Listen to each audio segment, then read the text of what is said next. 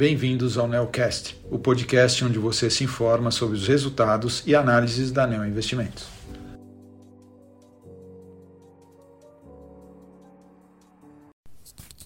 Olá, meu nome é Guilherme Camacho, sou um dos gestores da estratégia de ações long and short da Neo Investimentos e estou aqui para comentar sobre o desempenho do fundo Neo Argo Long Short no mês de maio.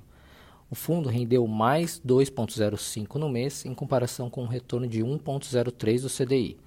No acumulado do ano, o fundo apresenta um retorno de 2,86% contra um CDI de 4,36%.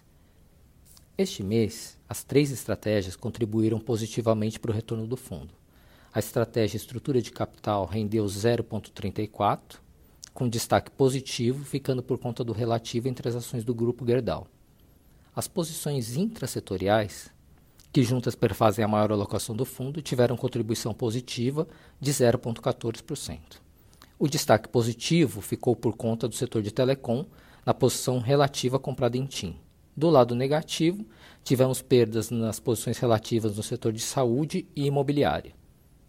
A estratégia intersetorial teve desempenho positivo de 0,58%, explicado pelas posições relativas comprada em lojas Renner e no setor de seguros. Do lado negativo, tivemos perda na posição relativa comprada em Petrobras. Estes foram os destaques de maio. Para qualquer dúvida adicional, favor entrar em contato com a área de relação com investidores da NEA Investimentos. Agradeço a atenção de todos e até o mês que vem.